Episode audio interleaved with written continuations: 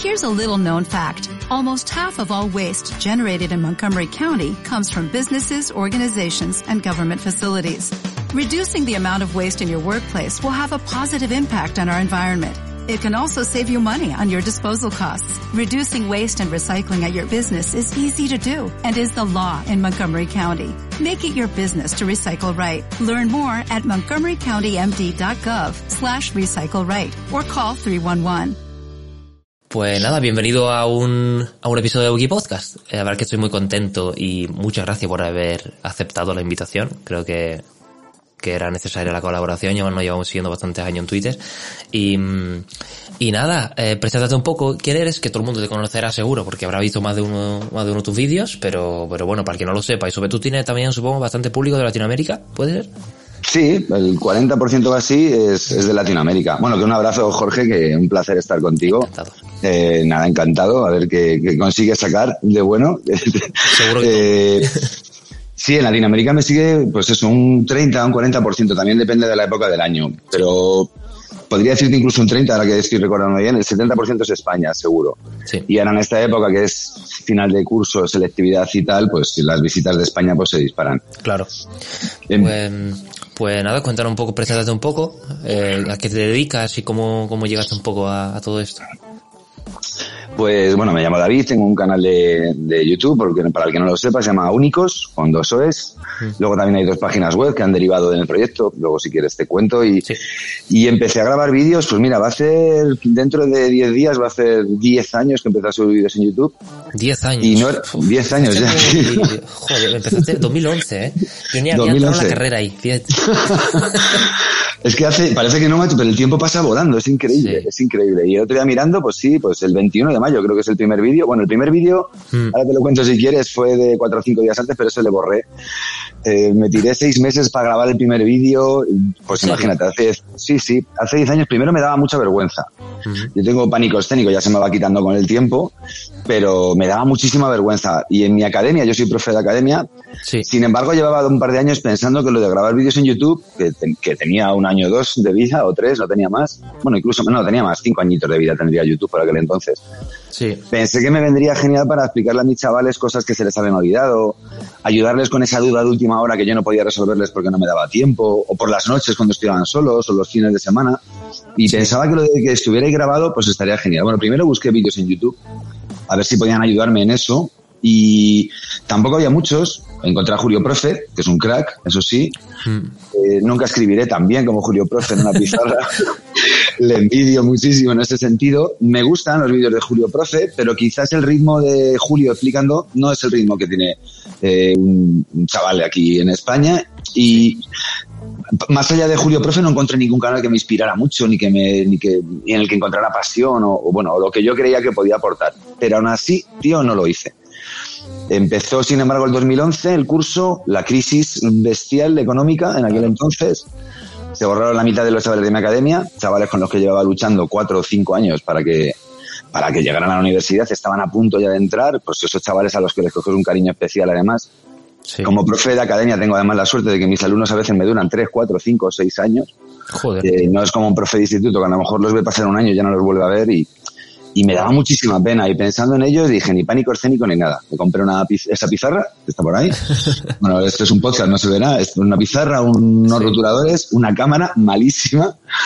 Lo hablaba contigo antes de empezar. Las cámaras de ahora, bueno, el móvil de ahora graba 10.000 veces mejor que mi cámara y Sí. me tiré seis meses para grabar el primer vídeo y me salió fatal, pero fatal. estaba muy serio, estaba muy tenso. Bueno, Claro. la, imagen y el, la imagen y el sonido son malísimos, están ahí para que los chavales lo vean. Lo puedes ver si buscas el primer vídeo. Ni saludaba y se lo enseñé a mis chavales y me dijeron, David, tío, ¿qué te ha pasado? Estás- estás- es- es- Comparado con, tu clase de academia y era un... Claro. Sí, sí, un robot muy serio, quería parecer muy listo, hablaba así con la voz más impostada y todo. Y, Mm. y, hubo, y hubo un chaval que me dijo, ¿te lo has pasado bien? Y dije, no, lo he pasado fatal. Y me dijo, pues te vamos a ver 20, 30, o sea que tampoco te agobies tanto. y, y la verdad que sí, dije, pues si me vais a ver 20. Y algunos obligados, así que nada, me lo empecé a tomar con más calma y empecé a disfrutarlo. Y luego llegaron las visitas y luego ya empezó a viralizarse y lo que yo no esperaba que iba a ocurrir nunca, pues terminó ocurriendo. Sí. ¿Y qué estudiaste concretamente? Yo hice teleco, yo hice Ah, teleco. Teleco. Sí, yo quería haber sido astrofísico por aquel entonces y biólogo y me gustaba la medicina incluso, lo de magisterio también. Si quería ser profe, ¿eh? porque yo me apunté a una academia porque suspendía matemáticas en el ISTI eh, y en la misma academia en la que fui alumno, que luego me, consiguió, me consiguieron poner las pilas y saqué muy buenas notas en selectividad, de hecho, me contrataron para profe. Eh, en la carrera tenía dos trabajos, uno era profe, otro era una lavandería. Y, estuve seis años dando clases como profesor en una academia. Me encantaba dar clases, pero terminé la carrera de Teleco y me puse a trabajar en ingeniero y me fue muy bien hasta que me quedé en el paro con 30 años más o menos. ¿En serio? sí, fue una, una, crisis en el sector de las telecos se acabó el despliegue de red de la telefonía móvil, donde las antenas, donde colocarlas, etcétera, que era mi trabajo. Y nos fuimos a la calle 3.000 ingenieros en un mes en España. Y pues cada uno terminamos donde pudimos. Y yo tuve la suerte de que me volvieron a contratar en la misma academia en la que había trabajado. Mm. Y pensando que era un mientras tanto, pues hasta que me saliera un curso mejor de ingeniero. De ingeniero se yo ganaba 10 veces más que de profe de academia. Claro. Pero, pero me apasioné con la docencia, me apasioné con, ayudar a los chavales, ya no solo con las ecuaciones, sino con sus dudas, sus problemas, sus frustraciones, sus perezas también. me acostumbré a eso, descubrí que era mi pasión, tuve la suerte en el fondo de quedarme en el paro, aunque en aquel momento no lo vi así, y monté mi propia academia. Puerta. Sí, y abrí mi propia academia. tú de chico no, no viste eso, no viste que quería ser profesor. No, ya te digo que en la carrera, o sea, en la carrera cuando estudiaba de profe, lo de dar clase me gustaba muchísimo. Me parecía un curso maravilloso y ayudarles me parece genial. Pero hombre, pues lo, mis propios profesores del instituto me dijeron no hagas magisterio. Es una carrera, por desgracia, en España muy devaluada, en el sentido de que no tiene respeto social, es una pena que sea así, no tiene el, no tiene el sueldo que se merece, etcétera.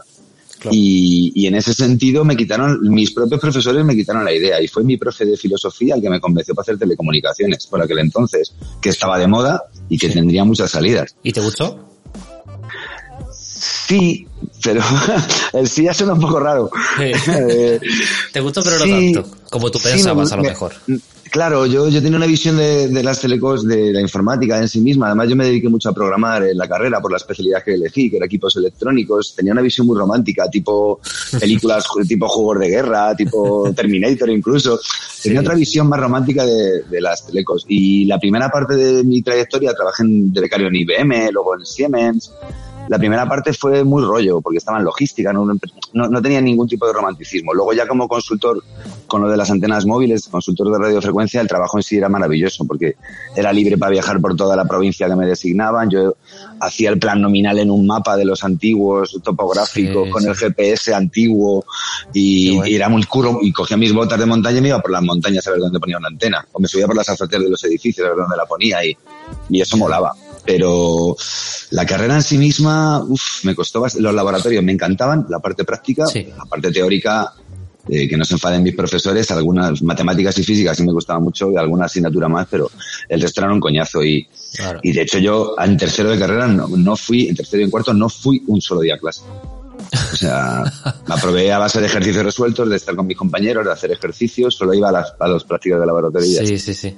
Es que Teleco al final también tiene la parte esa muy abstracta, ¿no? De electromagnetismo, ondas, que eso es una locura que no me quiero imaginar. Es que muy poco de eso y lo poco que di digo, no puedes, mm, basta. Yo la parte sí, además llega un momento en el que es como, como creer en Dios, eh, en el sentido de, me explico. Cuanto más un ordenador, yo, yo montaba ordenadores de pequeñito y le cambiaba la CPU y la memoria RAM y tal, entonces a ese nivel lo entiendes todo. Bueno, vale, el bus de datos, el no sé qué. Según vas profundizando en la, en la tecnología, eh, llega un momento en que es una cuestión de fe. Y claro, yo llegué a la parte de los semiconductores, del silicio, del germanio, y este electrón por aquí, y el otro electrón. Uf, y era como, y, el transistor por dentro con sus tres patitas, colector, base, emisor. Y pues por dentro funciona así, era como, por favor, yo, yo, dame el chip directamente y dime qué hace, dime que es una puerta lógica AND y con eso ya me vale. Pero la parte de profundizar más, bueno, para mí son pues eso, eh, los grandes, uno de los grandes logros de la historia de la humanidad son la gente que ha desarrollado ese tipo de tecnología. La que tenemos en nuestros ordenadores que la damos por hecho, pero es que esta base de, son electrones, son dando vueltas en, Sí, son ceros y unos constantes, eh, uno detrás de otro. La verdad es que eso a mí también muchas veces me peta la cabeza. Digo, ¿cómo puede ser que yo le, mm, pulse aquí un teclado y después en pantalla ¿Cuántas cosas pasan desde que yo pulso en teclado hasta ver la letra en la pantalla? Es una locura que no te pueden imaginar. Es que es un locurón. Yo, yo cuando estaba en la carrera, me acuerdo que una práctica era en, eh, bueno, en 80, ensamble 8086, que es un lenguaje de programación mm, súper super básico en, en binario. Me acuerdo que para hacer una multiplicación, introducir un 7 y luego un 4 y que haga 7 por 4, que hay que utilizar un contador e ir restando. Bueno, las operaciones que hay que hacer, bueno, o el organigrama que hay que hacer para hacer una operación, o sea, una multiplicación era brutal. Digo, no me quiero ni imaginar para hacer una raíz cuadrada.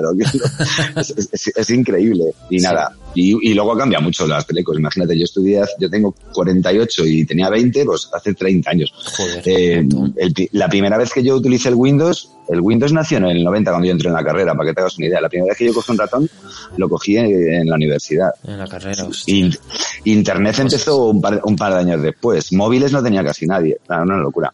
Ha cambiado, pero, es apasionante. Lo que pasa en los últimos 30 aos es apasionante. es un locurón. Mira, estamos de videoconferencia. Cada uno. claro, esto lo cuentas hace 30 años y, dices, hostias. Imposible. Claro. Sí, sí. Y, y después... ¿Tú, qué estudiaste, Jorge? Yo he estudiado ingeniería energética. Energías renovables, sobre todo. Y estoy oh. trabajando en el sector de renovables. La verdad es que me va bastante bien. Hombre, es que ahora mismo es, genial el momento en el que estamos, en ese, en ese sentido. Y lo que está avanzado también es una locura.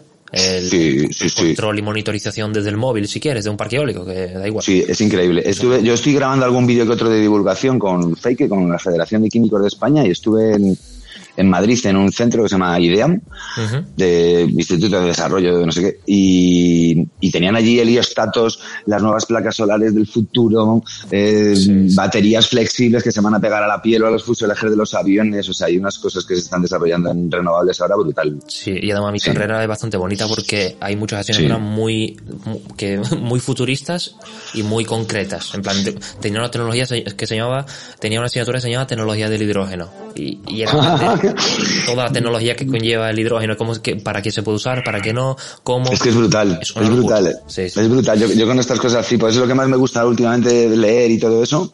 Y me encanta. He hecho un vídeo también explicando un poco que existe la posibilidad de hacer fotosíntesis artificial ya, mm. con el hidrógeno y tal. Y es como, ¿en serio? ¿Ya sabemos hacer, ya vamos a hacer lo que hacen las plantas? Es, que es, brutal. Sí, sí, sí. Y, y bueno, tú después, eh, después de trabajar de ingeniero, te, debido a la crisis, ¿no? Que me comentaste, mm. te surgió la oportunidad de ser profesor y ya te quedaste ahí.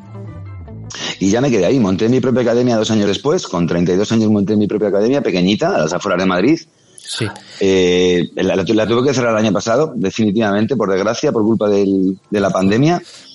Eh, cosas que ocurren y nada, estoy muy contento ahora porque estoy eh, voy a un sitio que alquila aulas, eh, yo lo alquilo por horas y, y no me tengo que preocupar ni si está limpio, ni si falla el aire acondicionado, ni de cualquier otra cosa. Y bueno, pues ahí estoy con mis chavales en el centro de Madrid y con muy poquitos alumnos, porque no me da tiempo tampoco a más, tengo muchos otros curros, pero es que es algo que necesitaba. Con la, la, pandemia me ha matado porque necesitaba, mira que yo soy profe online, necesitaba el contacto con los chavales, el boli, el papel, mm. verlos, tocarlos, darles una palmadita en la espalda, no sé.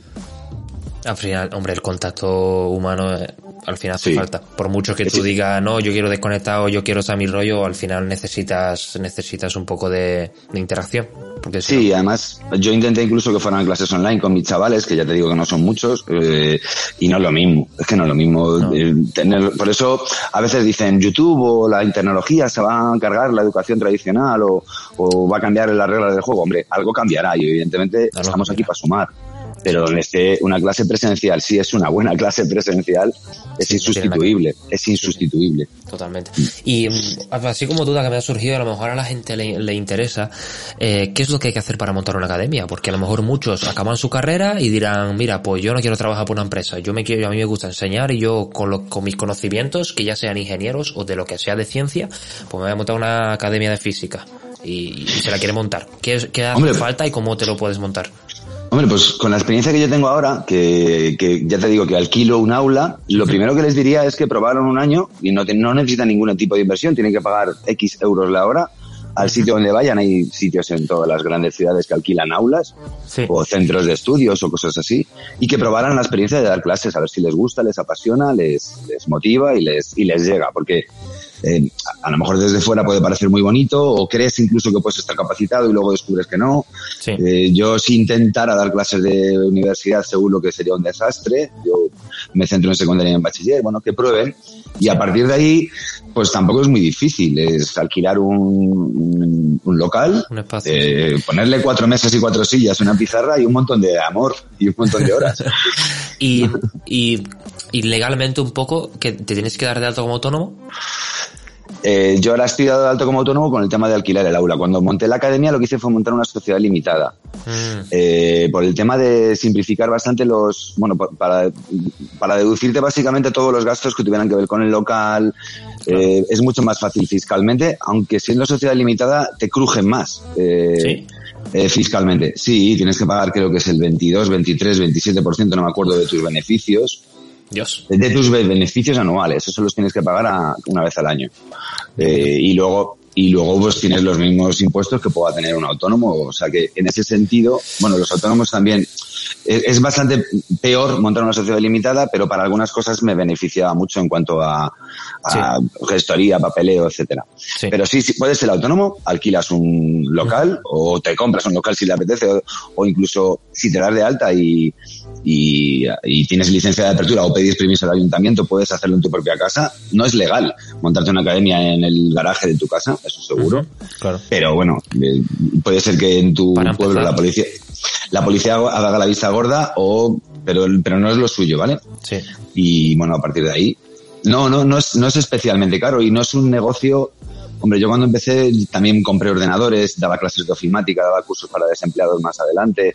Mi academia luego se derivó a muchísimas otras cosas. Pero para dar clases de física, de matemáticas o de cualquier otra cosa, no necesitas una gran inversión. Sí, y sí, ya te digo, pizarras, mesas, acondicionar el espacio, aire acondicionado, calefacción. ¿Y, empezaste el, el canal de YouTube antes o después de montarte tu propia academia? Después, después, la academia la monté con 32 años, en el 2000, no me acuerdo, Sí. pues hace 16 años, en el 2004 supongo, sí, Ah, vale. sí, 2004-2005, y el canal de YouTube fue en el 2011, Ah, vale, sí, tardé, después. pasaron, pasaron, uno- pasaron unos añitos, y ya te digo por qué, porque me daba mucha vergüenza, no lo habría hecho, ¿eh? si no hubiera llegado una crisis económica, yo tenía 100, 120 alumnos en mi academia, esta- vivía de maravilla, Joder. sin muchas preocupaciones, sin mucho estrés, o sea, estaba 100 ya local son bastantes. Estaba ya el local pagado, así que no sé, Sí. me compliqué la vida con YouTube, pero maravillosa complica- complicación de vida. Y la verdad es que me ha- trabajo muchísimo, pero, pero estoy súper contento con lo que ha pasado y con cómo me ha tratado la vida después. Totalmente. ¿Y el, tenías empleados allí en tu academia? Sí, al principio sí. Eh, tenía, bueno, tenía una socia que era amiga mía desde pequeñitos, la monté Sí. con ella y luego tenía un profesor de informática que estaba sacándose la carrera de informática además. eh, una profesora de francés. Luego en los cursos de desempleados contrataba, si el, profesor- si el curso era de contabilidad, contrataba una profesora de contabilidad. Sí, una plantilla de cuatro o cinco profesores. Qué bien. En la, en la ¿Cómo crisis, en la formaste los crisis, contactos para, para obtener tantos alumnos? Es que es un pueblo muy chiquitito. Yo vivo a las afueras de Madrid, se llama Velilla de San Antonio, tiene 10.000, 11.000 habitantes.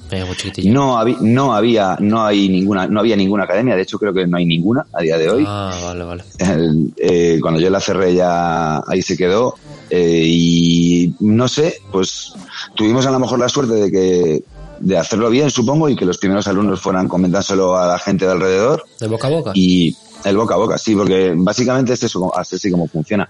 No tenía la suerte de estar en Madrid, que a lo mejor en Madrid me hubiera llegado gente de un montón de sitios, Mm. pero en, en Velilla, en donde yo vivo, pues, pues era la academia que había, la gente estaba contenta y, y venía. Y la verdad es que tuvimos muchísimo trabajo y nos fue muy bien. Qué bien. Y después cuando empezaste YouTube, ¿cómo, cómo fue? ¿Cómo, en, en plan, me contaste la primera experiencia y luego cómo, cómo fuiste avanzando? ¿Cómo, en plan, de- tardaste seis meses en hacer un vídeo?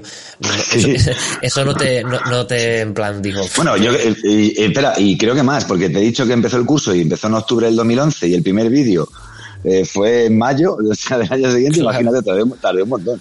Y después sí. eh, tuviste más fuerza para decir, joder, lo, lo voy a, voy a superar este... Sí, sí. El primer año grabé 400 vídeos, para que te hagas una idea. Y el, ¿En canal tiene serio? 800 y, y el canal tiene 850 vídeos a día de hoy, después de 10 años. O sea, grabé, grababa un vídeo, yo creo que grababa dos, un vídeo dos todos los días, prácticamente.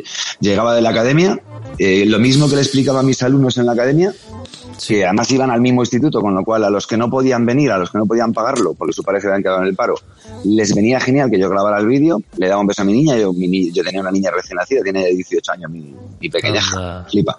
Eh, le daba un beso a mi niña, me tomaba, me tomaba un sándwich y me subía a la guardilla. Y, y pues eso, 400 vídeos en un año, o sea, con eso te digo todo. Y el segundo año seguro que fueron 200, o sea, he grabado muy pocos vídeos eh, a lo largo de los años siguientes, en el fondo, en comparación. En comparación con el primer. Pero joder, pero es un curro, ¿eh? ¿Y que los editabas tú? Es que al principio no los editaba. Ah, en plan RAW.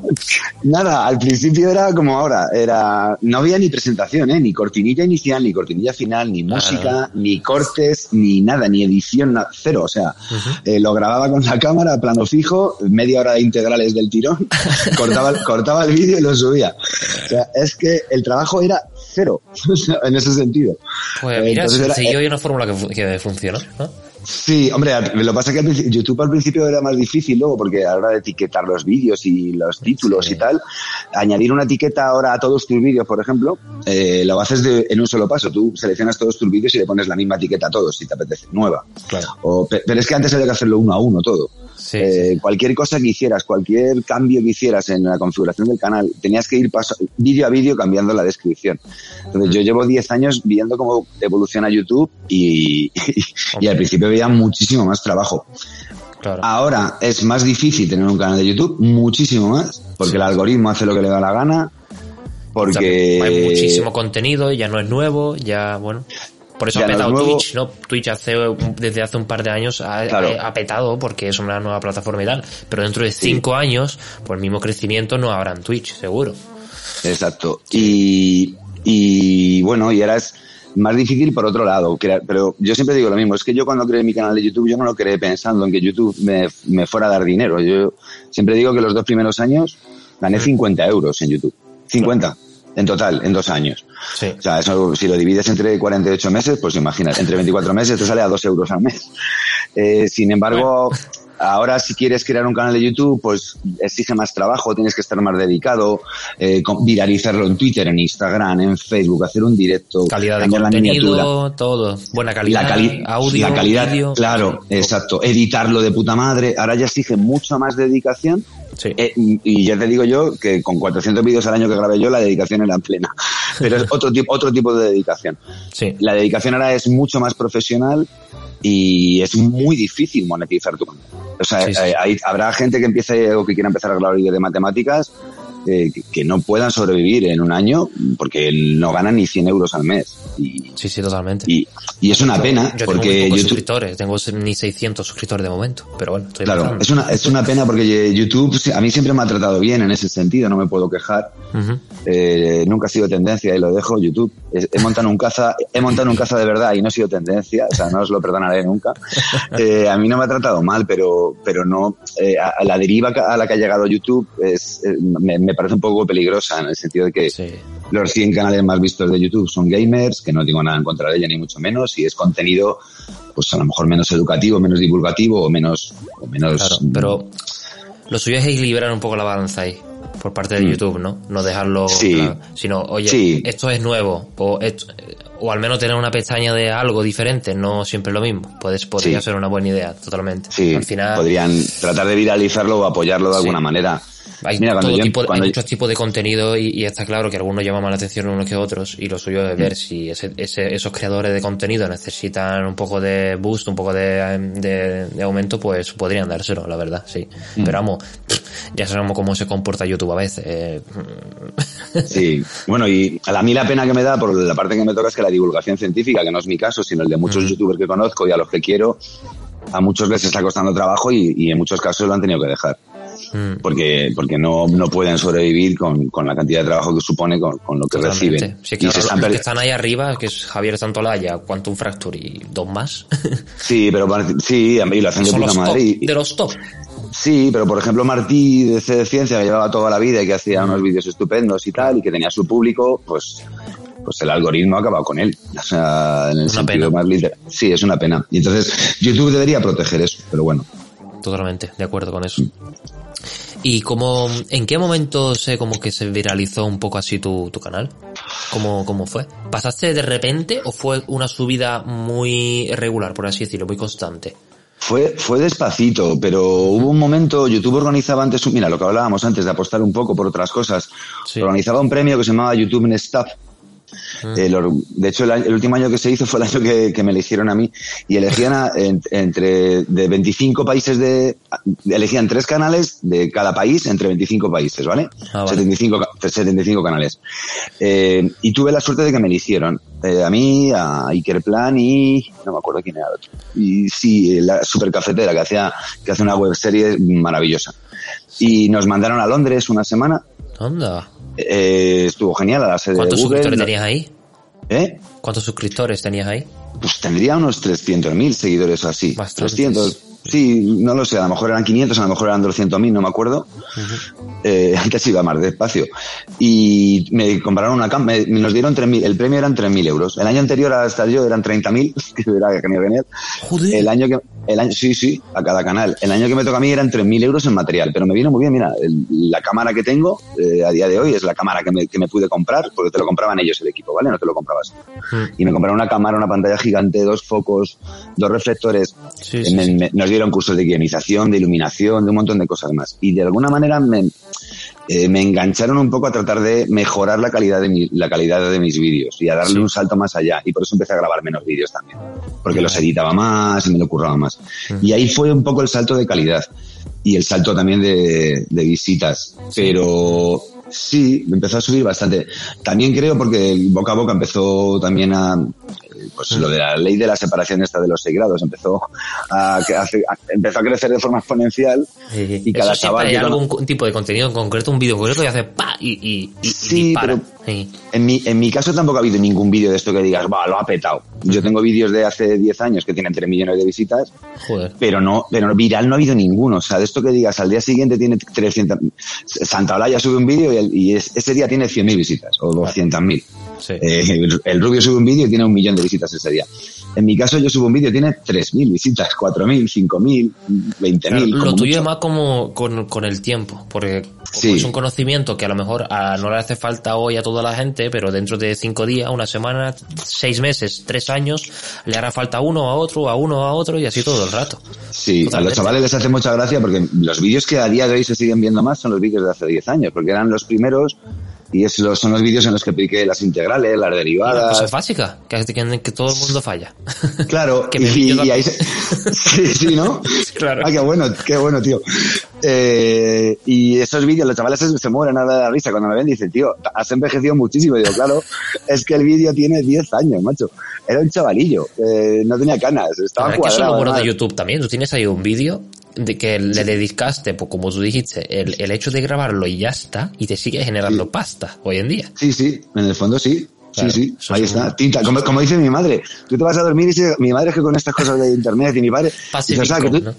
Sí, mi padre flipa, dice, tú te vas a dormir y sigues ganando dinero y digo, pues mira papá, Sí. si lo miras así, sí. Claro. O sea, yo, yo voy a dormir y gano pasta y dice, muy bien, hijo, muy bien. Duerme muy bien, hijo. Tú duermes muy bien. claro. Qué eficiente. Sí, sí. Totalmente, la verdad es que eh, YouTube es así. Y está bien, vamos, está de puta madre. Sí, pero vamos, que yo no gano mucho dinero en YouTube, eh, ya, ya te lo digo, ¿No? ¿eh? No, no, que va. Eh, o ya no, vamos, antes más. Antes más, eh, hace cuatro o cinco años, con la mitad de visitas, ganaba dos o tres veces más que ahora. Joder. En, en proporción. Mm. Ahora este último año ha mejorado un poco.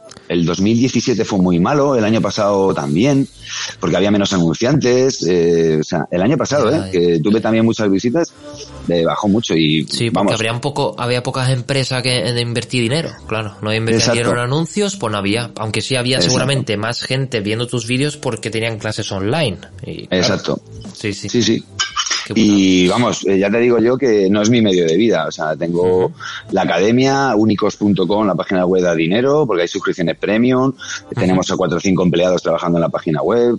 eh, trabajo para SEA, trabajo para Suez. O sea, tengo, yo tengo ¿Sí? muchos curros, ¿vale? Joder. Sí, doy conferencias, doy charlas. mm, Tengo una vida un poco ajetreada. Pero de YouTube no es mi medio de vida, ni muchísimo menos. No podría, no podría ser mi única fuente de ingresos, ni mucho menos. Y yo no tengo muchos gastos, ¿eh? Soy un tío, Claro. soy un tío humilde. Pues genial, la verdad es que ha, ha- ha sido muy interesante tu camino. ¿eh? Y ahora, ¿en qué, en qué en esos dos proyectos? ¿En- ¿Trabajas en SEAT, me has dicho? ¿En, en la marca de coches? Sí, soy embajador de SEA de... lo- En inglés queda mejor, de... ¿Cómo es? De Educa- Education and Young Empowerment. Yeah. Típica cosa que pones en LinkedIn ahí para... A ver, lo voy a, decir- lo voy a decir seguido. John, John and, ¿cómo es? Education and Young Empowerment Ambassador. Algo así. mi, inglés, es- mi inglés es malísimo. No, les ayudo con, tienen un programa de formación dual profesional muy bueno, iniciativas para alumnos, chavales que terminan la carrera de cualquier tipo de carreras, hay programas de becas, de, de mentorización. O sea, tienen un montón de programas enfocados a la juventud y a la educación y, y les ayudo con, con eso, a darles visibilidad o a dar alguna charla, cosas así Qué bien. y llevo con ellos dos años. Y con Suez trabajo, que es la empresa que lleva el agua de Barcelona y otras compañías de agua en Madrid. Eh, colaboro con ellos en la Escuela del Agua, que es unas tienen grados universitarios, etcétera, enfocados al mundo del agua, de energías renovables también y cosas así. Interesante, joder, qué bien. Y bueno, ahí estoy. Al final, la diferente fuente de ingreso, bueno, depender solamente Claro. de, una, de- de una fuente de ingreso al final, pues bueno, un poco peligroso.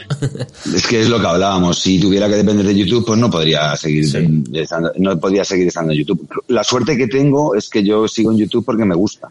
Sí, sí, Eh, sí. y porque me verdad es que apasiona. no sé si, no he visto si, si has subido algún que otro vídeo nuevo. Llevo mucho Pues- Como ya acabó la carrera, ya. no, además los últimos, eh, a ver, alguno que otro encontrarás de matemáticas así o de física con la pizarra y tal, pero casi todos los últimos que subo son con, son de divulgación, eh, porque evidentemente pues tengo, necesito fuente de ingresos alternativas que, que, que puedan servirme para vivir, porque YouTube ya te digo que no, y la academia ya te digo yo que tampoco. Claro. Entonces, bueno, pues con Fake, que es la Federación de Químicos de España, estoy haciendo vídeos de divulgación, que también es un contrato anual, y bueno, pues ese Luego tipo de... bastantes vídeos. Sí, ahí estoy, menos, de vez sí. en cuando. Sí, sí, sí. Esta semana, bueno, ahora cuando empiece con los directos, pues esta, este mes empezaré a subir el vídeo ya. Me apetece además subir vídeos de los míos, que, pues, ¿qué es eso? La pizarra y la, el rotulador. Sí. Sin guion, sin, sin planteamiento, sin estrés. Me puedo confundir. Es- me grabo yo solo en la guardilla, no, no, no hay un Claro. cámara grabándome. Me apetecen vídeos ya. Me apetece retomar el pasado, digamos, en Claro. ese sentido. Nostalgia. Sí. que, y eso de grabar sin guion y tal, en plan, a ver, yo ahora me pongo a hacer un ejercicio de primero de carrera y yo no soy capaz, seguramente. Yo tampoco. Entonces, entonces, eh, Como no sea, a no ser que sea un integral por partes o algo sencillo, yo tampoco. algo claro, ent- entonces eh, tendrás un guion, ¿no? Preparado un poquillo antes.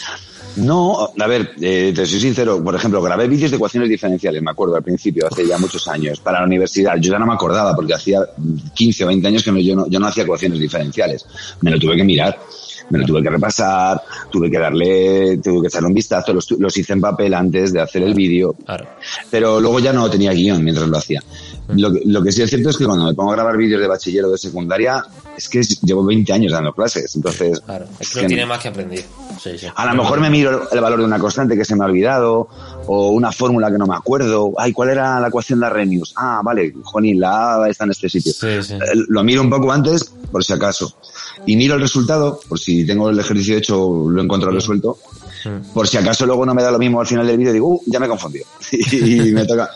Pero Claro. bueno, no, solo, no, no quito los errores de los vídeos, ¿eh? a no ser que sea un, er- un error grave de concepto, o lo pongo luego en edición, o lo pongo en la descripción del vídeo, porque me mola que los chavales no piensen que todo es perfecto y que, y que pierdan el hilo dos segundos. Prefiero que estén pendientes de si me voy a confundir o no. Parece una tontería, pero Sí, eso, eso es muy interesante porque yo eso al principio de la carrera no lo hice eh, y después empecé a hacerlo. Eh, la verdad es que no sé desde cuándo, pero desde segundo o tercero de carrera.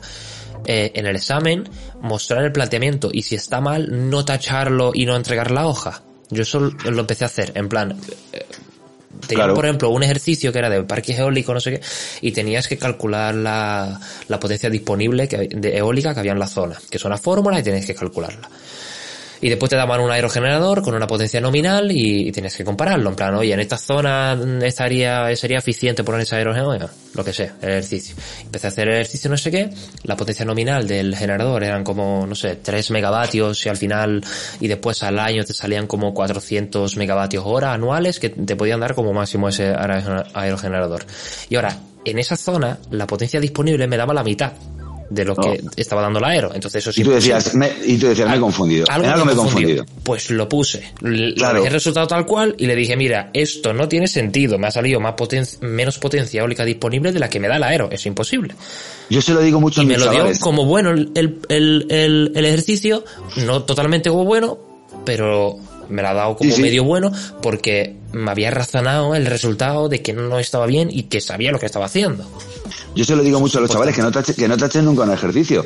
Que simplemente si no les ¿eh? cuadra algo, porque, eh, eso cuesta Sí. porque, la- porque yo, yo me acuerdo cuando lo hacía y decía, "Pf, esto está seguro que está mal. Lo tacho porque si como lo vea va a pensar que no lo sé, que no sé hacerlo bien. Pero es que no es eso.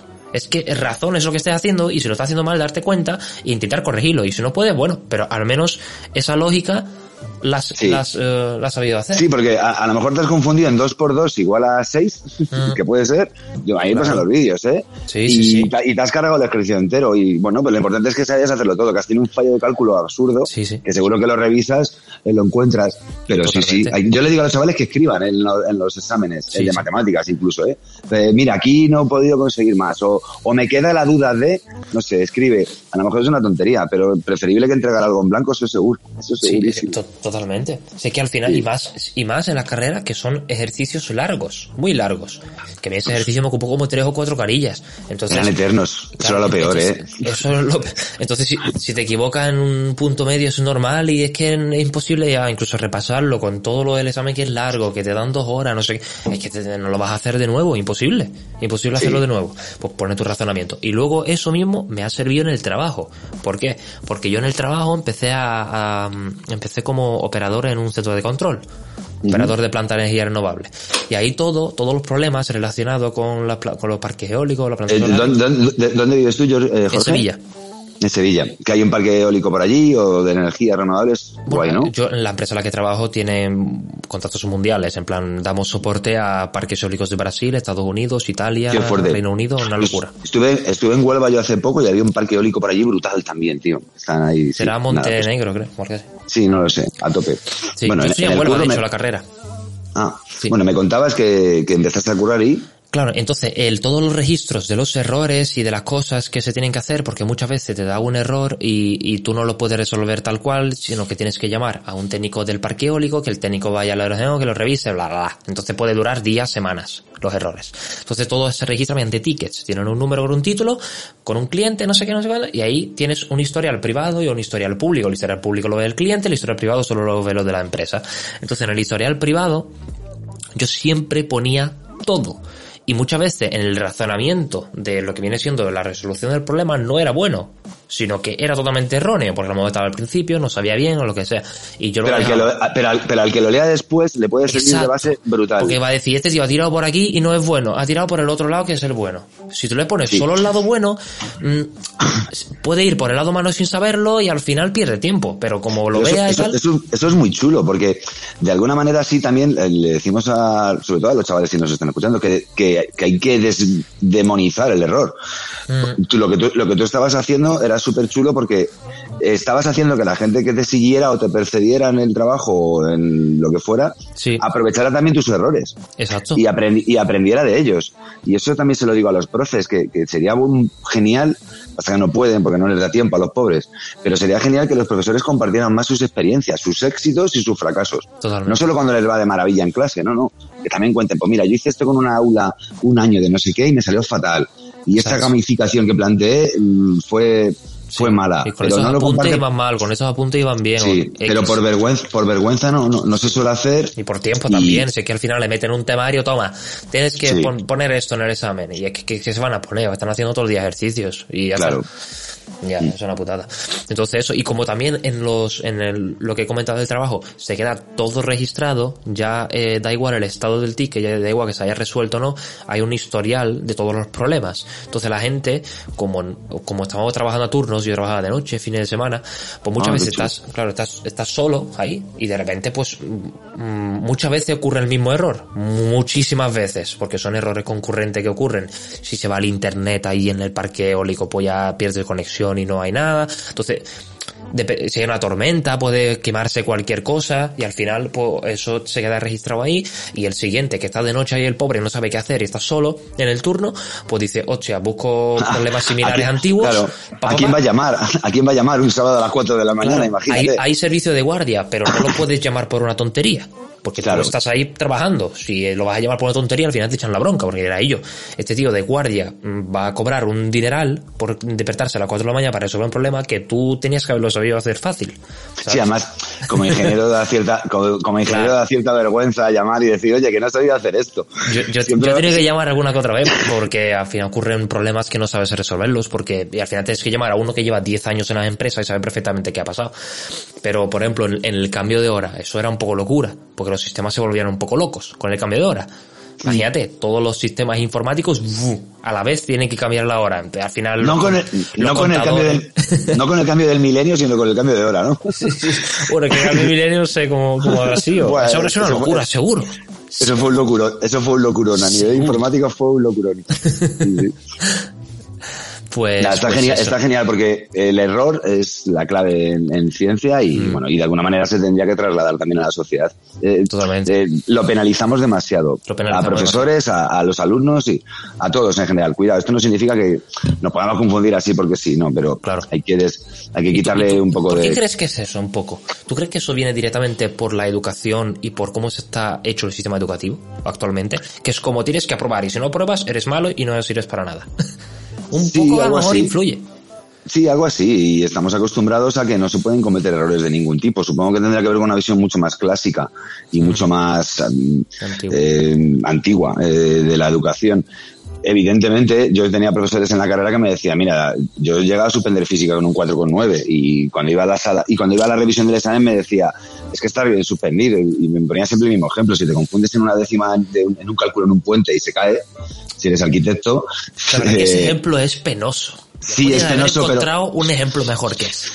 Pues eh, a, mí me a mí me dejaron ese y ya, me, ya, claro, ya te hundían. Entonces, evidentemente no, no se puede favorecer el error y hay que tratar de que los chavales, porque si no, además, el ser humano es vago por naturaleza y cuando somos adolescentes más todavía. Sí. Si tampoco le damos demasiada importancia al error, los chavales se relajan. Y yo siempre digo que cuanto, cuanto más exigencia haya, eh, muchísimo mejor te va a ir en la vida porque vas a exprimirte al máximo. Entonces, también tampoco lo de quitarle. es un tira y afloja ahí. Sí. hay un tira y afloja ahí importante, pero por eso también es bueno que los profesores que no pueden, porque tienen 40 alumnos por clase, pudieran hablar más con sus alumnos, pero no pueden. Mm.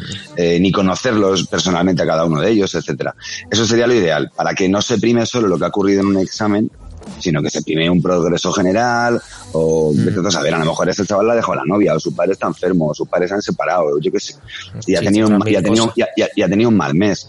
Pues a lo mejor es bueno. Y no digo esto que los profesores sean malos, eh, por favor, es que no pueden hablar con ellos y no pueden, por desgracia, conocer. Sí. Ah, mi hija tenía el año pasado en segundo bachiller 42 compañeros en matemáticas, en segundo bachiller. Tú dile al profe que tendrá más alumnos de otras clases que atienda la diversidad, que es la palabra de moda ahora pues no puede atender a la diversidad, no puede saber lo que le ocurre. No, no puede. Eso sería, eso sería clave. Y bueno, lo que tú decías, pues sí, ojalá cambiara también un poco el sistema educativo, que no se puede basar solo en la calificación de un examen. Ya se está haciendo, ¿eh? Muchos profesores y muchos centros evalúan además de calificar. Pero bueno, hay que ver cómo se evalúa y cómo se califica. Y además, eso tarda generaciones todavía, muchas generaciones en, en, seguir avanzando y seguir optimizando el sistema, porque al final también muchos profesores se han acomodado, como yo me los he encontrado en la carrera, se han acomodado y están ahí, bla, bla, y otros pues están intentando ahí a tope eh, estar contigo y tal. Yo por eso la verdad es que me alegro de haber estudiado en Huelva, porque en Huelva es una universidad mucho más chica que la de Sevilla o la de ciudades cercanas, y ahí he tenido clases con muy pocos alumnos, y esas clases eran una maravilla, porque eran ocho alumnos y el profesor. Y un profesor que tiene idea porque está dando clases de universidad y, era una locura. Es decir, le preguntaba duda cada vez que querías, eh, se acercaba a ti y te decía la... Sabía cómo, sabía cómo te llamabas. Sabía cómo te llamabas, es decir, y por eso la verdad es que me alegro de haber estudiado vuelo. Porque... Sí, además, cuanto menos alumnos tengas en clase como profesor, eh, no es que te las tomen más en serio, no quiero decir que con esto que no se la tomen en serio, si hay más. Si tienes muy pocos alumnos, te curras más la clase. Mm. Eh, porque tienes que estar más pendiente, porque hay ocho personas, ya no tienes excusa. Entonces, tienes que eh, atender a las ocho personas, que las ocho personas lo entiendan. Ya no puedes decir, bueno, tengo una clase de 100 alumnos, cuando yo iba a clase en, la, Teleco, la clase de física tenía 200 alumnos por clase. Claro, es que eso para ellos será como un público ahí que saben que no van a participar en nada y que no van entonces, sueltan, sueltan la chapa sí sueltan la chapa piloto automático y se van sí sí sí con, totalmente. con pocos con pocos alumnos con pocos alumnos te lo tienes que curar muchísimo más sí sí sí sí totalmente seguro mm. Pues guay, y, eh, y nada, ¿cómo, eh, ¿cómo ves tú la educación hoy en día, así un poco de los alumnos, y cómo, cómo ves tú la siguiente generación? También con la pandemia ha afectado muchísimo, seguro. Es como... Sí, yo creo que eso, eso, eso lo veremos unos cuantos años que no será tan, tan bueno lo de las clases online y todo, ¿eh? Yo creo que eso ha afectado negativamente a la educación seguro. Sí, porque dar clases online no es hacer lo mismo de siempre con un ordenador. Eh, dar clases online no es grabarte la clase de siempre y ponerla en una videoconferencia. Eh, dar clases, por eso yo, yo en junio del año pasado ya puse en Twitter y algún profesor se enfadó conmigo que, porque pensó que iba por ellos y ni mucho menos. Eh, no se han hecho los deberes, no se hicieron los deberes. No ha salido del todo mal porque los españoles sabemos improvisar de maravilla, pero no se han hecho los deberes porque no se ha formado los profesores en un entorno online. Totalmente. Eh, las herramientas que tienen a su disposición, cómo pueden aprovecharlas mejor, cómo eh, estrategia para fidelizar a tus alumnos, para tenerlos, para que presten atención. Es que no es lo mismo dar una clase online que una clase presencial. Nada que ver. y, sin embargo, los alumnos eh, tendrán ahí su, su cámara y eso es y, claro, y ya está. Exacto. Y cómo calificar a los alumnos y qué les enseñas y cómo se lo enseñas y cómo los evalúas. Yo he tenido mensajes e emails de todo, de chavales de toda España para que apoyara sus propuestas para que los exámenes online se mantuvieran para siempre, por ejemplo. Eh, ¿Por qué? Porque es muy fácil copiar un examen online. Eh, de hecho, me llegaban 40 ofertas diarias en pleno confinamiento de David, hazme el examen de matemáticas mañana. Que yo le decía, no. Ha habido ofertas, chavales, habrá chavales, bueno, y me consta, o sea, tú ponías anuncios, tú buscabas anuncios en internet o en los periódicos, y hay chavales que cobraban 10, 20, 30 euros por hacerme el examen a alguien. Eh, no, si no cambias ni siquiera la forma de calificar a tus alumnos, es, que no, te no, no, nos hemos adaptado a esa parte de enseñanza. Y es complicado, ¿eh? es complicado es complicadísimo, pero el Estado y las administraciones deberían haber puesto formación extra a los profesores y mm. haberles ayudado a reciclarse para poder enfrentarse a esto, porque si no, es muy difícil que lo, que lo puedan hacer bien. Algunos profesores de motu propio que ya estaban un poco tecnificados, pues perfecto. Sí, seguro, seguro. Pero había yo de mira, te voy a ser sincero, de, de todos los profesores que yo me encuentro en la carrera, que tengo 10 asignaturas por año, 4 años, 40, 40. 40 profesores, algo menos, porque algunos se repite, ¿no? Sí. Eh, 35, 30 profesores. Entre 5 y 8 profesores, menos de 10 profesores, eh, digo, ese eh, le gusta y es profesor y, y, es una máquina. En los otros 10, me. Y después los otros, mm, fatal. Que leen diapositivas y tienen temario de hace 15 años y ya está. Están súper acomodados. Entonces, eso es algo, eso es algo que hay, eso es algo que hay que cambiar. Eh, si tú lo dices, no te van a decir nada. Si lo digo yo, pero lo voy a decir, ¿eh? no pasa nada. A mí me caen hostias en Twitter luego hasta en el carnet de identidad. Eh, eh, llega un momento en el que, como yo, yo, me habrán hecho 50 entrevistas y en todas digo lo mismo. Y si me han escuchado hasta ahora, lo que pasa es que luego a lo mejor se quedan con la última frase. Hay que darle más apoyo a los profesores, hay que formarle mejor, hay que, hay que pagarles el triple, seguro. Pero luego sí que es cierto que también habría que evaluar muchas de las actitudes de algunos profesores porque no se merecen el puesto que tienen. Eh, en la universidad y, en, los, y en los en el mundo de los profesores no hay ningún como seguimiento o examen y, evaluación, ¿no? del mismo profesor, ¿o sí? Las, las tienen porque tienen inspecciones y tal, pero el problema del, profesorado es que es muy corporativista y se defienden demasiado y son incapaces de reconocer, algunos lo reconocen, que igual que no hay dos, igual que no todos los taxistas son maravillosos, o no todos los ingenieros son estupendos, pues no pues no todos los profesores lo son y, y son, y si dices que pues que la pasión y la vocación y la energía de un profesor es básica y es innegociable y, un profesor tiene que tener pasión por lo que está haciendo porque si no debería estar en su casa, eh, se te cae Twitter encima. Pero es que yo lo veo así.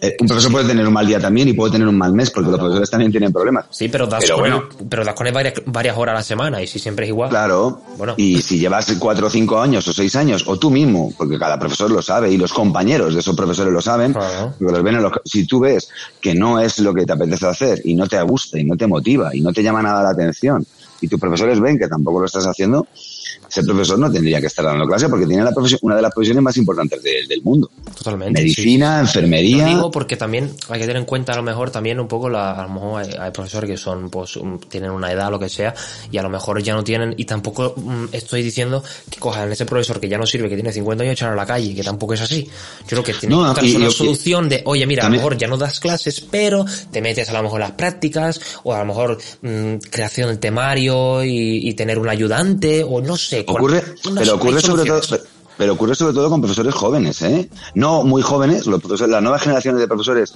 vienen con mucha energía, la verdad, y con mucha pasión. Yo he dado clases Sí. en la universidad en, en el máster del profesorado, pero ahí hay un- una etapa entre los 30, y los- entre los 30 años y los 50 años que algún profesor que otro no llegó a la, a la docencia por vocación, ni muchísimo menos, Mm, que no pasa nada, ¿eh? Porque yo llegué a la docencia por obligación, porque me quedé en el paro claro pero la- luego la encontré por el camino, la, Sí. por lo menos la energía o las ganas de seguir haciéndolo. Y hay muchos profesores que simplemente querían tener un trabajo fijo. Te estoy hablando de hace 30 años cuando yo entré a la universidad, que la mayoría de la gente que entraba en magisterio eh, era porque no le daba la nota para otra cosa, literalmente. Porque nadie quería ser profesor. Nadie elegía una carrera en la que tuvieras un sueldo mm, tan bajo y tan poco prestigio social. Y, y estoy hablando en general, ¿eh? No digo que todos los profesores sean así, ni mucho menos, pero hay Sí, muchos sí. casos de profesores que no les gusta su trabajo. Y ya está. Y hay otros profesores maravillosos que curran 25... Ha habido profesores en pandemia que, que han trabajado como negros desde sus casas, con su propio ordenador, con su propia wifi, gastando sus recursos y el Estado tampoco les ha puesto ninguna facilidad para que lo hicieran. O sea, es que eh, es, es- es un tema muy complicado. Y muy diverso, que- mucha diversidad, mucho, muchos casos, muchas variables a tener en cuenta. Pero el problema es que es muy difícil introducir matices sin que rápidamente un lado u otro, y sobre todo en redes sociales, que es todo es blanco o negro, Pero es que eso lo Eh. Es una locura. no se puede no se puede construir un debate porque rápidamente eh, alguien se da por aludido y ¡bof! y te pega un golpe cuando mi intención siempre ha sido la misma y mucha- y los que me conocen lo saben yo no quiero sustituir a ningún profe yo estoy aquí para sumar eh, Claro. y, y yo estoy aquí para hacer más fácil vuestro trabajo y, la vida más fácil a vuestros alumnos Ojalá, siempre digo, ojalá ganaréis cuatro veces más. Pero si digo las cosas es porque yo me encuentro, yo hablo con alumnos de todo el mundo, tengo alumnos desde hace 20 años presenciales en mi academia, sé lo que les hacen, lo que no les hacen, lo que sufren, lo que no sufren, y además en todas estas discusiones eh, no se tiene nunca en cuenta lo que piensa un alumno. Siempre estamos hablando, no, es que los padres se quejan de, es que los profesores se quejan de. ¿Habéis preguntado a los chavales? No, la verdad que eso, la verdad que eso sí es verdad. La opinión de un alumno casi nunca cuenta para nada. Tiene que ser, tiene que ocurrir algo muy gordo y que se una mucha gente para, para que ocurra algo. Pero vamos, yo lo he vivido eso también en la universidad. Nosotros, Sí. nosotros firmamos una queja a un profesor, unos 30 alumnos la firmamos. No pasó absolutamente nada. La mandamos al departamento y eh, bueno, se quedó ahí. Es como que recibió la queja y no hemos Dicho esto, dicho esto, me preguntaba por el sistema educativo, creo que es urgente que, que se escuche a todas las partes implicadas, que son los alumnos, las familias y los profesores, que cuando se toman medidas educativas solo con- se contrata a tres expertos, cuatro, cinco o diez, No. pero no se, no se habla con ningún profe, ni con un director de instituto, ni con los orientadores que están en los centros, ni con los psicólogos o psicopedagogos que están trabajando con los chavales. Totalmente. No se construye entre todos un sistema educativo guay. Y dicho esto, el sistema educativo es obsoleto.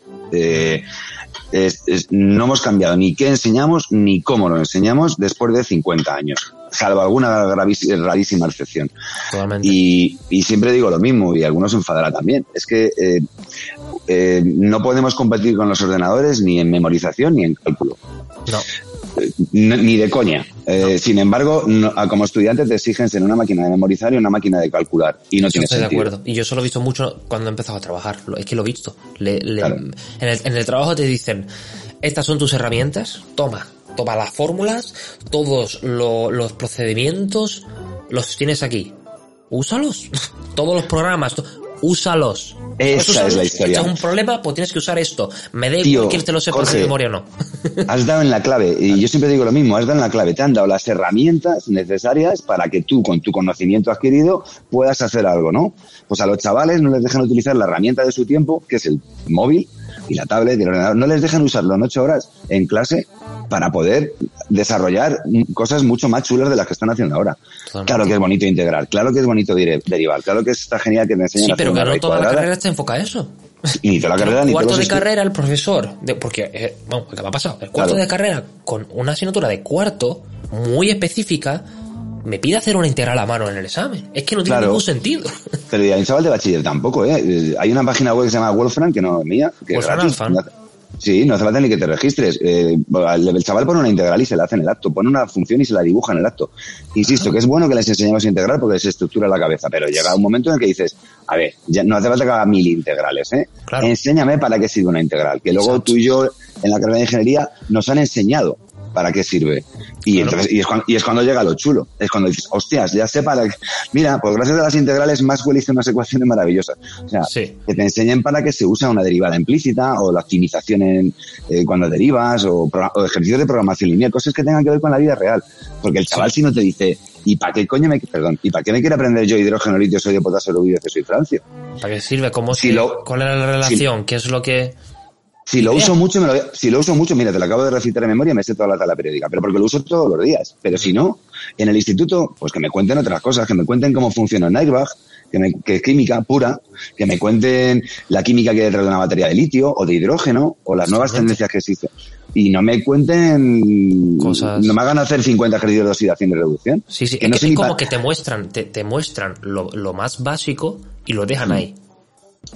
Muy con, cosa muy concreta, muy pero que no te muestra la aplicación directa que tendría ese Claro. conocimiento, que es lo más importante. Sí, es que lo más llegas, importante. Y- Llegas a la car- llegas al trabajo, llegas a donde sea y te y, y le dices, yo sé fórmula tal, tal, tal, y te dicen, a mí, a, Vale. a mí me da igual, en plan, tú tienes que saber usar esto y tienes que resolver este problema, es lo que hay. A mí, vamos, yo lo que saco de la carrera y so- sobre todo, es verdad que hay conocimientos, como también es una carrera nueva, eso me ha ayudado, porque es muy nueva y tiene conocimientos muy nuevos y eso me ha ayudado al trabajo. Pero sobre todo lo que me ha ayudado es cómo resolver, en plan, la, la, la perseverancia y eso de resolver problemas. Sí, Y de luchar y de tal. y, estructu- y Actitud. estructurarte. Estructurarte actitud, mentalmente, todo. Pero lo que Pero- viene siendo pero, conocimiento eh, en pero- sí, Nada. Muy bueno, a ver, nada. Un montón, pero lo que tú dices, eh, a mí cuando me preguntaban, ¿y para qué te sirve todo lo que has estudiado? Tú imagínate, yo hice telecomunicaciones y luego me, me hice experto en radiofrecuencia y en- cuando no había móviles. O sea, yo no estudié, yo no estudié móviles en la carrera y sin embargo luego, eh, pues eso, exper- experto en radiofrecuencia. Lo que tú dices, la actitud, esa actitud que es la de orden, de trabajo, de esfuerzo, de organizarte, de trabajar en equipo, de perseverancia y tal, eh, de coger una herramienta y saber usarla, o, o coger cinco problemas y dividirlos en varios. Ese tipo de actitudes son las que hacen que seas un buen o un mal ingeniero. Y en el instituto debería ser lo mismo. Menos memorización, menos cálculo y más enseñarte a lo que vas a tener el día de mañana. Y el día de mañana vas a tener que trabajar en equipo, hablar en público, defender de un proyecto, eh, tener sentido crítico, de discriminar mm, fakes o resultados erróneos en un, en un examen. O sea, ese tipo de cosas son las que te tienen que enseñar. Y seguimos insistiendo Mm. en que se aprendan para mañana la lista de los 27, auto- de 27 autores de la generación de 27 y tres libros de cada uno. Y no me lo estoy inventando. Le pasó a mi hija el año pasado. ¿Pero para qué? Si se le va a olvidar al día siguiente. se no, no, que no se lo va a tienes- olvidar, es que es eso. no, no tiene No sentido. digo que no esto enseñe es- nada de eso. Pero en lugar de enseñar el 95% de eso, enséñalo 40-50 y el otro 40-50 dedícalo a, a lo que de verdad...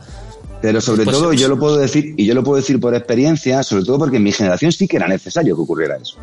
Porque cuando yo era pequeño no había internet. Y o te lo aprendías de memoria o no había otra. Cuando yo era pequeño no había botón de raíz cuadrada en la calculadora ni de logaritmo. Tenías que hacer los logaritmos a mano con una tabla. Sí, sí, totalmente. Y es normal, sí. y es, es normal que te enseñaran a hacerlo a mano, porque no había otra forma de hacerlo. Mm. Pero a día de hoy a los chavales les frustra mucho, y a los universitarios, imagínate tú, más, a los chavales les frustra mucho saber que están aprendiendo cosas que realmente no les hacen falta.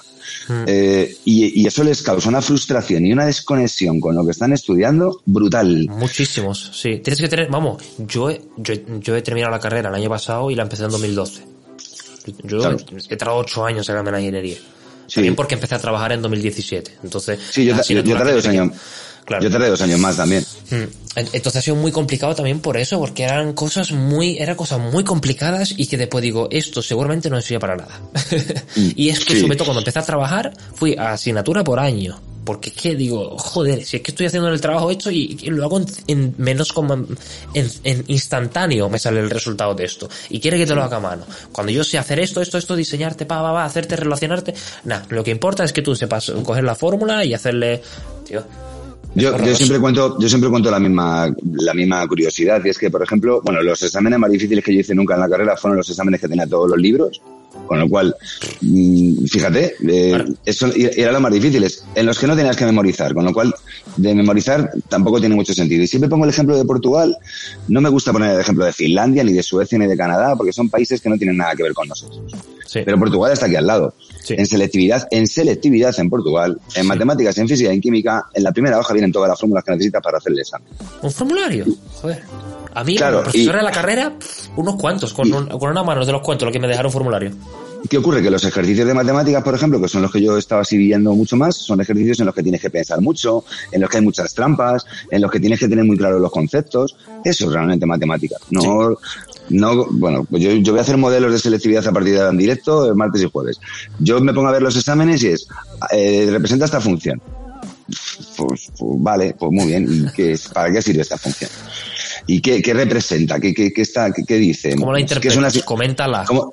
Claro, exacto. Sería mucho más chulo eso. Que luego te ponen una gráfica en el periódico del coronavirus o, o de cualquier otra cosa y los chavales se lo creen todo porque no saben interpretar una gráfica. Totalmente, sí, sí, sí. Pues Bueno. bueno, llevamos una orilla. Ya, hemos- ya hemos arreglado el sistema educativo. Entonces no hemos arreglado el sistema educativo. pero- No, hombre. A ver, a ver si avanza, a ver si- a ver si avanza. Es muy difícil. Eh, Yo estoy, yo estoy intentando por mi lado todo lo que puedo y hay profesores que lo están intentando con todas sus fuerzas y hay profesores de verdad que conozco que son estupendos. Sí. Y en el caso de que haya profesores mejores o peores o más implicados o menos, tampoco tienen la culpa ellos.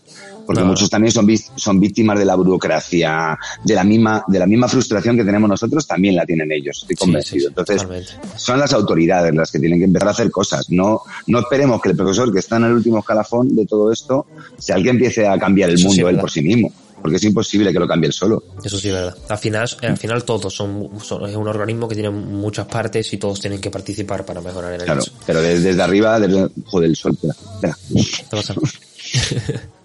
Nada, que tenía la ventana abierta, me estaba dando justo el rayito de sol. Nada, la ley de Murphy.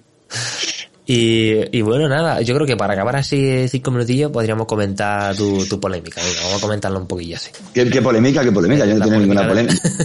Yo no tenía ninguna polémica nunca en Twitter. No, no, no. He estado desconectado de Twitter. ¿Cómo, cómo empezó todo? Fue por un... Es que yo, yo también veo mucho eso, que a lo mejor pones un tweet y luego pones cinco abajo en plan explicándote mejor y, y lo único que se van a fijar en el primer tweet. Eso está clarísimo, porque no se lo leen. Pero, Sí, pero claro. bueno, el rollo de las becas, ¿no? Por eso te metieron caña. A, a mí me frustra mucho. Es que no hablé de las becas, es que es lo más curioso. ¿De qué? Yo creía que... Sí, ¿no? A ver, el, el- sí, ahora te cuento. El tweet empezó con, muy sencillo. Eh, En Único se publica un artículo en el que los estudiantes piden que les salgan gratis las tasas de selectividad. Vale. Y yo eh, mm, cito ese tuit diciendo que estoy de acuerdo en que sean gratis las tasas de selectividad. Así empezó el tuit, ¿eh? Sí. Para ver, todos. la- un momento, la tasa de selectividad, bueno, también vamos para comentarlo a la gente de Latinoamérica. Aquí, después de acabar el instituto para entrar a la universidad, se tiene que hacer una prueba que se llama selectividad y se tienen que pagar. Eh, yo no pagué selectividad. ¿Eso desde cuándo está? No, pues yo sí la pagué. Igual es que tú tengas. Igual la pagó tu madre. Eh, en mi época eran unos. eh, lo hicimos en la cuenta el otro día con mi madre y eran unos 30 euros, ¿vale? En pesetas. Yo soy de pesetas, eran 5.000 pesetas. La tasa de selectividad a día de hoy en Madrid es de 140 euros para presentarte al examen. Y en, en Valencia son 70. Y Pero yo, en yo no Sevilla. entiendo por qué se paga. ¿Quién necesita? Bueno, a lo mejor exige que haya profesores, a esos profesores que van al examen de selectividad, a los profesores que lo hacen, a los que lo corrigen, pues habrá que pagarles a lo mejor y de ahí sacan el dinero, pero 170 euros me parece exagerado. Entonces, eh, así empezó el tuit. Eh, Deberían regalárselas, además citando un tuit en el que se pedía la gratuidad de las tasas. Y dicho esto, hubo un chaval que dijo, y la universidad también debería ser gratis. Y ahí lo que dije es, vamos a ver, yo soy un firme defensor de la universidad pública, incluso he hecho campaña cuando en Colombia hubo también una polémica hace tiempo, no la de ahora, sino hace tiempo, y yo soy un firme defensor de la, de la educación pública. Mi hija ha ido a un instituto público y a un colegio público toda la vida, Sí. Y yo pude estudiar en la universidad porque a mí me dieron beca el primer y el segundo año. Si no, yo no podría haber entrado a la universidad. Luego me la quitaron porque suspendí Claro. y me tuve y, y tenía tres trabajos en la universidad y limpiaba contenedores de ropa sucia de los hospitales durante seis años, aparte de ser profe de academia. O sea, yo sé lo que es eh, tener trabajos y que tu familia sea muy, muy, muy humilde, lo sé de sobra. Y lo que dije es que la universidad debería ser gratis, pero no para todos, solo para los que se esfuercen y para los que se lo merezcan. Literalmente era el Twitter así. Eh, y me cayeron buenos días por todas partes, porque Sí, la gente decía que la universidad debería ser gratis para todos. Y sigo pensando que no, porque lo contrario a lo que yo dije sería que la universidad debería ser gratis para todos, incluso para los que no se esfuercen, incluso para los que no se lo merezcan. Y me niego a aceptar eso. Ya. O sea, me niego A que... ver, En un que mundo que- ideal, eh, todo, todo gratis sería la hostia, ¿no? y Pero es una que en un mundo gratis también, y- pero es que no se puede, eso es insostenible. Pero es que A no, además ser los que chavales... te, no- a no ser que te quiten 50% de to- todos los meses, ¿no? Entonces tenemos Claro. universidad gratis, pero ¿merece la pena?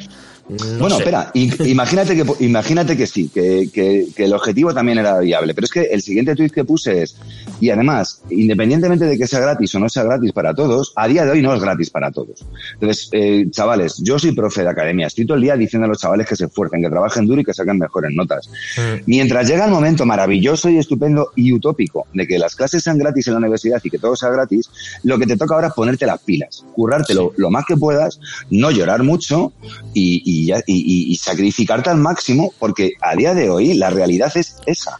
Entonces, Sí. y era, lo siento, que- era una hostia de realidad muy boomer, porque lo soy, pero es que es lo que es. Yo, yo no le puedo decir a mis chavales de la academia, eh, mira, no te preocupes por la nota de selectividad, chaval, si el año que viene vas a poder entrar en medicina. No, yo le tengo que decir que se ponga las pilas. Sí, sí. Y, y, y no hay más. Y además es que sigo insistiendo en que no debería ser gratis para todos, porque hay chavales que no se lo merecen, literalmente, y ya está. Sí. Y que, que van a la universidad a pasear Es que los aquí lo que libros. ocurrió también creo que, eh, que cogieron el, el, un porcentaje, es que siempre ocurre lo mismo, cogen siempre las excepciones. Y estudiar siempre Claro. las excepciones Sí, no, sí. no te da para decir algo tan general como que la universidad Claro. debería ser pública. Porque si coges las excepciones de que los niños ricos, ¿eh? que sacan buena nota porque tienen una buena situación familiar y no tienen nada de lo que preocuparse, van a sacar buena nota en el examen porque son buenos alumnos, a eso se les va a dar gratis la universidad. Pero coño, ¿cuál, es el porcentaje de gente así? Dímelo, No, en los colegios y públicos. claro, Ojo. y además, además hay dos casos. Primero, eh, se meten muchas veces con los alumnos ricos y ya te digo que mi hija no lo es y yo tampoco. Eh, eh, un alumno rico, eh, que no me gusta tampoco ese clasismo, porque me llamaron clasista, ¿vale? Me parece un clasismo igual de gordo o más. El padre de ese alumno ha pagado los impuestos que a lo mejor paga tu beca. Entonces, Claro. la- y, la de- y la beca de su hijo y la beca de otros tres más. Entonces, no nos podemos meter con los hijos de los ricos por puro clasismo, porque a lo mejor se merecen más que tú estén en la universidad. Algunos, no todos. Claro, evidentemente, un chaval, un- evidentemente un chaval que tenga mucho dinero, si suspende en tercero de carrera y no tiene beca, le va a dar igual porque su padre le va a poder, Sí. le va a poder permitir. Vale, estoy de acuerdo, estoy de acuerdo, pero es que yo no dije en ningún caso que un chaval que tenga penurias económicas o que no pueda permitirse la universidad no tenga derecho a eso. Yo dije a los que se lo merezcan. Y entre los que se lo merecen están los chavales que no se lo pueden permitir. Entonces, Claro. es que no dije nada en contra de Sí, lo que sí. muchos me criticaban que estuviera diciendo. A los que saquen buenas notas y a los que se lo merezcan. Y luego tratas ya de justificarte pues a los chavales que han tenido problemas de enfermedad, Es que, que, tienen problemas en sus casas. eh, claro, que se, claro que se, en un, en un, en, en un caso tan concreto que hay que estudiarlo cada Claro, aparte. Es pero es que claro, que, pero esos chavales, claro que se lo regalaría. Por supuesto, esos eran los que para mí se lo merecen. Y sin embargo, pues. Vamos, no que te puedes lo, lo único que imaginar. faltó a tu tweet es mm, para lo que se merecen y lo y entre paréntesis lo que no se lo permiten. y Claro, resuelto o sea, toda la polémica. Pero es que lo, lo peor de todo, y es algo que me, me tocó bastante, eh, ya no decepción, era bastante tristeza, porque casi todos los chavales que, que entraron a, a muerte, eh, bueno, he tenido esta amenaza de muerte, eh, con eso te digo todo. Joder, que Eh, ya es que se le va la olla. Y, y insulto por todas partes. Me joden dos cosas, eh, pero no es para hacerme la víctima ni mucho menos. Primero, que no leyeran en la mayoría de los casos ningún tipo de contexto para saber de dónde venía eso. Sí, sí. Eh, Ver el tweet citado y que defiende lo la lo opinión de- de esa persona y fin.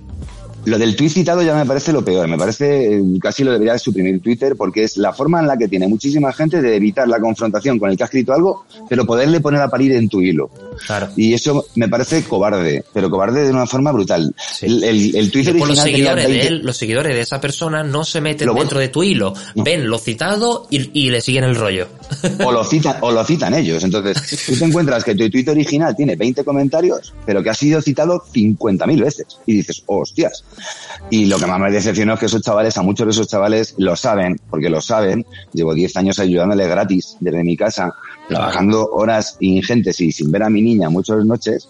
Y mi familia lo conoce y la gente que me conoce sabe por qué trabajo de esto, para que me critiquen a mí ahora que bueno, que se me puede ir, espera, consiento incluso que se me pudiera ir la perola, pero es que, por favor, eh, con respeto, con O, respeto lo que o- quiera. o que no esté de acuerdo contigo. Digo, mira, pues yo lo Claro. que piensas tú, la verdad es que no estoy de acuerdo. Yo, pienso, O- yo pienso que debería ser por- así, vale. Claro, coño, por favor, David, así. me podían, haber- me podían haber escrito, por favor, David, matízalo. ¿O tú qué crees? Pero bueno, fue- Eso no existe en verdad fue- Twitter. ¿Tú qué crees, Matizalo? No, entonces es increíble, Imposible. es increíble. Y claro, luego salían con los casos particulares de, pues yo tenía una depresión, o mi prima, o mi hermana, y me puse malo y no pude ir a la universidad, pero, o mi madre tenía cáncer, y yo decía, mira, lo siento, pero yo, yo no tengo la culpa de eso, y a ti, a ti también te la habría pagado. Pero es que además, de mí no depende. Y lo que además, lo más, lo más serio de todo, es que da igual lo que yo dijera. Sí. Es que a día de hoy, chavales, no es gratis. Y en lugar a lo mejor de salir a hacer botellón el otro día, como salisteis muchos, o salieron muchos, por lo que deberían estar estudiando, que vienen los exámenes ahora. Porque nadie, nadie les, nadie les va a regalar nada. Y mi responsabilidad como profe y como padre es decírselo. Mm. Que, que, nos, que, que se pongan las pilas, porque la vida es mucho más dura. Bueno, tú lo sabes que estás currando ya. La vida es muy dura, ¿eh? Sí. Y, y estoy bueno, empezando, ya lo estoy notando. Claro, y, y nada, y, y ojalá, ojalá fuera gratis para todos, pero cuidado, también hay un problema. Tú imagínate que todos los alumnos de España, universidad, todos los jóvenes de España pudieran entrar a la universidad. Eh, hay una tasa de, de paro del 40%. Tú imagínate que 5 millones de chavales entran todos a la universidad. ¿Y ¿Qué, qué tendríamos? Dos-. 200.000 200.000 médicos, un millón de enfermeros, 40 millones de ingenieros, 3 millones de abogados, ¿y dónde los colocamos? Entonces, cuidado, ¿eh? La universi- Eso es inviable. hay que filtrar un poco, ¿no? Esto no es para todos, esto es para quien se esfuerce y para quien se lo merezca. Y, y me reafirmo a día de hoy. Y bueno, pues si lo pones, pues tendrá más visitas el tweet. el podcast. Nah, ni lo mencionaré. Que Aquí la gente que no, se no, no, si no, quiere. no me importa. No me importa porque el matiz importante es el que te decía antes. Mm. Eh, lo contrario sería decir que también entren los que no se esfuercen y no se lo merezcan. Y me niego a eso. Me niego a que las becas de, o las oportunidades de alguien eh, pasen por encima de que un chaval que no se lo merece esté en la universidad paseando los libros. Es que no. Sí, sí, totalmente. Porque a, a un chaval a lo mejor con una beca no le es suficiente, a lo mejor también tienen que pagar la comida de ese día o el alquiler de su casa. Entonces, Sí. hay becas que aunque las tengas no son suficientes. No, no. Y, y, y es que fíjate tú que aún así, en lo- las becas todos los años se, se estudian un poco los casos concretos de cada persona y aún así no aciertan. Es que si ya nos metemos dentro de exactamente los problemas de cada uno, es que no acabamos. Necesitaríamos un psicólogo o un educador por cada alumno para ver casos Claro. concretos y ver cuánto merece y cuánto no. Es imposible. Es que tú no puedes hacer una generación todo gratis o todo de pago o todo. En plan, bueno, espérate. Hay que ver los casos concretos y si no los Claro. puedes ver, pues joder. Eh, eh, imagínate, que, imagínate que lo hilas con la vivienda. Por supuesto que la vivienda es un derecho reconocido en la Constitución y todo el mundo tiene derecho a una vivienda digna, por supuesto. Claro. Pero yo no estoy de acuerdo en que todo el mundo tenga una vivienda gratis. Los que no puedan tenerla, eh, por supuesto, hay pisos vacíos, socialmente hay trabajo social, hay trabajadores sociales que pueden decidir quiénes sí Claro, y quiénes no. pero no ahora todo el mundo por la cara venga una casa gratis, pero vamos a ver, Pues no. Eso es Exacto. Y, y bueno, y como Twitter es así, lo que más me dolió fue eso, que eran chavales a los que, además algunos decían, te odio a muerte, pero mañana me voy a ver un vídeo de integrales. y digo, bueno, vale, pues que te salga bien el examen. Fuera- En ese sentido, es que nada, se les ha ido pasando, ¿eh? se les ha ido pasando y nada, y se Eso es el boom de varios días está, eso ocurre lo de siempre. A mí me ocurre Sí, también un tweet que supuestamente está fuera de lugar o el humor ahora es diferente y no sé qué, no sé cuánto y Mm. te crujen. Bueno, es que la verdad es que me da igual. No pasa nada. Hombre, yo, si alguno se sintió ofendido por alguna situación personal, económica, familiar, pues ya está, pues lo siento, pero vamos que no era mi intención ni muchísimo menos. Claro. Y, Y, tampoco y has ido a nada. comentar los casos en concretos. Es que no has mencionado No. los casos concretos. Pero la gente lo saca, y- la gente dice, ah, si- no. Y, y ni siquiera hablaba de buenas notas, ¿eh? Con aprobar a mí me vale para que en la carrera te den una beca, ¿eh? Un 5, a mí me llamaban en la universidad San 5.0, lo puedes contar, ¿eh? por mis compañeros. Era, qué cabrón, ha saca, qué cabrón, ha sacado otro 5, pero 5.0, ¿eh? Y era como, Dios, bien. Entonces, yo no era chaval, eh, la nota más alta que se veía en la carrera fue un 7, un 8, me parece, y fue en inglés, técnico, me parece, o sea, que Pues no...